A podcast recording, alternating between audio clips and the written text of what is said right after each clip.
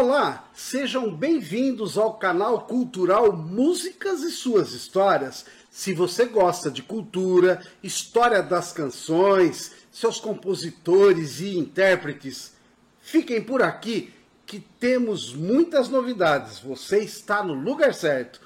Nesse primeiro capítulo, vamos falar de João Bosco de Freitas Mutsi, mais conhecido como João Bosco. Ele nasceu em 1946 na cidade de Ponte Nova, em Minas Gerais. Compositor e violonista, sempre teve a sua história de vida ligada à música. Aos quatro anos de idade, já cantava nas missas da paróquia local e aos 12 ele herdou da irmã o seu primeiro violão. Nasceu e conviveu em uma família repleta de músicos, inclusive o cantor e compositor Tunai, seu irmão, o qual falaremos na próxima semana no segundo e último capítulo desta série. João sempre foi um estudante dedicado, Formou-se em engenharia civil na Universidade Federal de Ouro Preto no início da década de 70. Em Ouro Preto, o violão foi um grande companheiro. Inclusive, o seu segundo violão foi também herdado da república onde ele morava, chamada Sinagoga, na cidade de Ouro Preto. João disse que os amigos de República não davam a menor bola para o violão, inclusive o próprio tinha até uma marca de ferro de passar roupa atrás dele. No início de 1967, ele se aproxima de Vinícius de Moraes, que nessa época morava e passeava na cidade de Ouro Preto e que gostou dos sambas de João Bosco.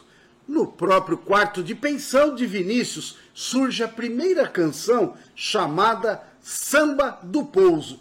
Bom, mas eu acho melhor o próprio João Bosco contar essa história para vocês. Em 1967, o Vinícius de Moraes foi ao Ouro Preto.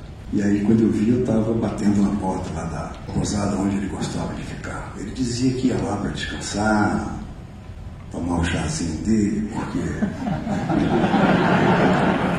aí eu bati lá na porta, ele veio. Ele disse: Olha, eu sou estudante aqui e tal, eu toco violão. Eu falei: Já sei, você também toca violão. Eu falei: É. Entra aí. Aí entrei. O que, que você manda? Eu digo, não, às vezes eu toco um violão, aí faço umas músicas. Ele ah, mostra aí. Eu fui, mostrei um samba para ele. Ele falou, peraí, ele foi lá dentro e buscou uma garrafa de uísque.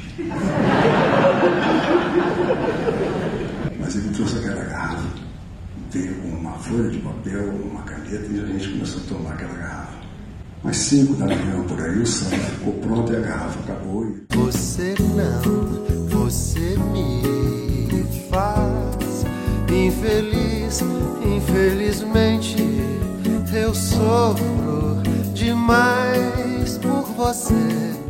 Quer saber mais sobre Ouro Preto? Na próxima semana, no capítulo 2, quando falaremos de Tunai, o seu irmão, vamos também falar desta bela cidade, da diversidade cultural e ainda teremos um bate-papo com o prefeito da cidade de Ouro Preto. Mas foi em 1970, em uma viagem de férias ao Rio de Janeiro, que o João conhece Aldir Blanc, parceiro, o qual compôs mais de uma centena de canções famosas da MPB. Foi na voz de Elis Regina que se tornou muitas de suas músicas conhecidas, como por exemplo, Mestre Sala dos Mares uma homenagem ao almirante negro chamado João Cândido Felisberto, da Marinha Brasileira, que em 1910 liderou a Revolta da Chibata, movimento contra os castigos originários da escravidão que ainda continuavam a ser aplicado aos marujos negros, mesmo após a abolição. Há muito tempo nas águas da Guanabara o dragão do mar reapareceu na figura de um bravo feiticeiro a quem a história não esqueceu. Lembra dessa, né? Outra música que fez muito sucesso foi Dois Pra Lá e dois para cá, uma homenagem aos boleros da década de 40 e 50. Sentindo frio em minha alma, te convidei para dançar.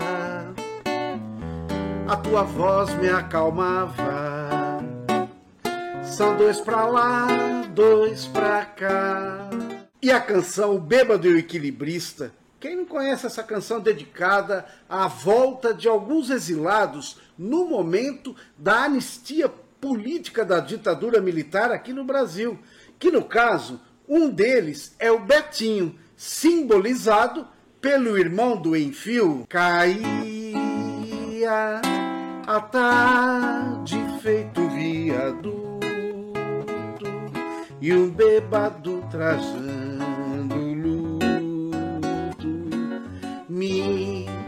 lembrou Calitos. E que de cavaquinho? Uma canção que traz o cavaquinho como um instrumento de contestação.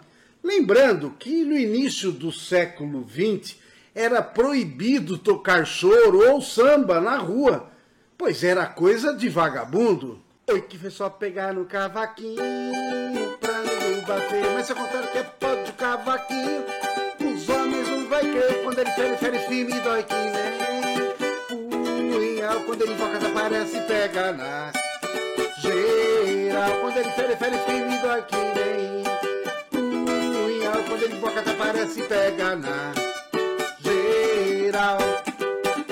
Genásio, a mulher do vizinho sustenta aquele vagabundo.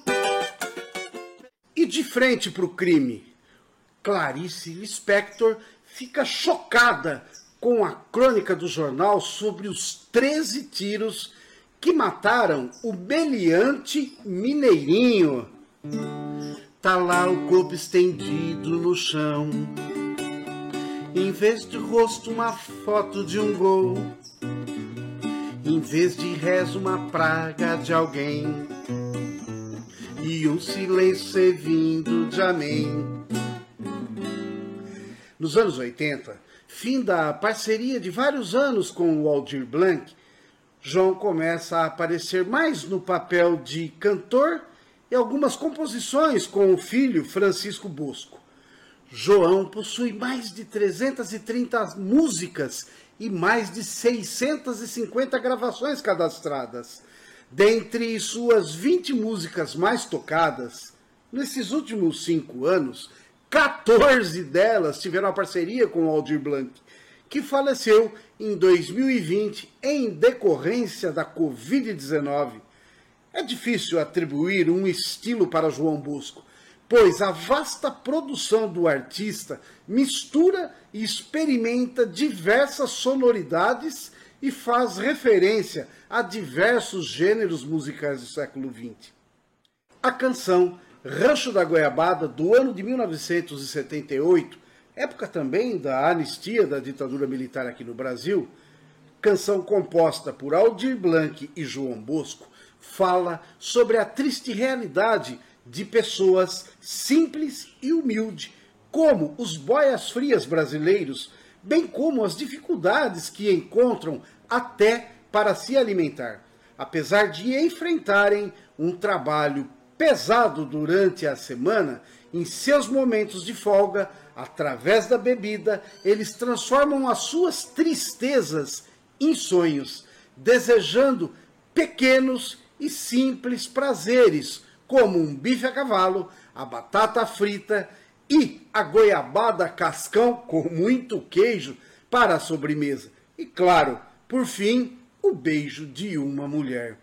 Meu entendimento é de que dormir de olhos abertos é não enxergar a triste realidade da desigualdade social, acreditando na fábula e na perpetuação de uma mesma estrutura de poder. É isso que essa canção nos faz refletir.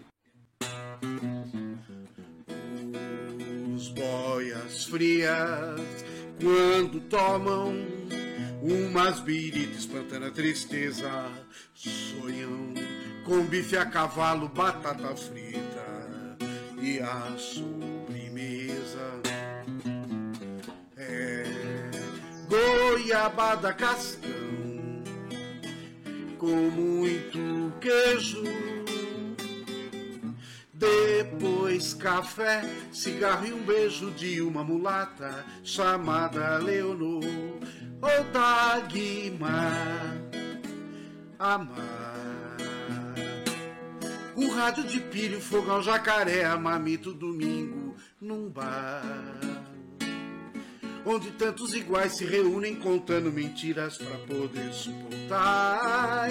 São pais de santo, pau de arara, são passistas, são flagelados, são pingentes balconistas, palhaços marcianos.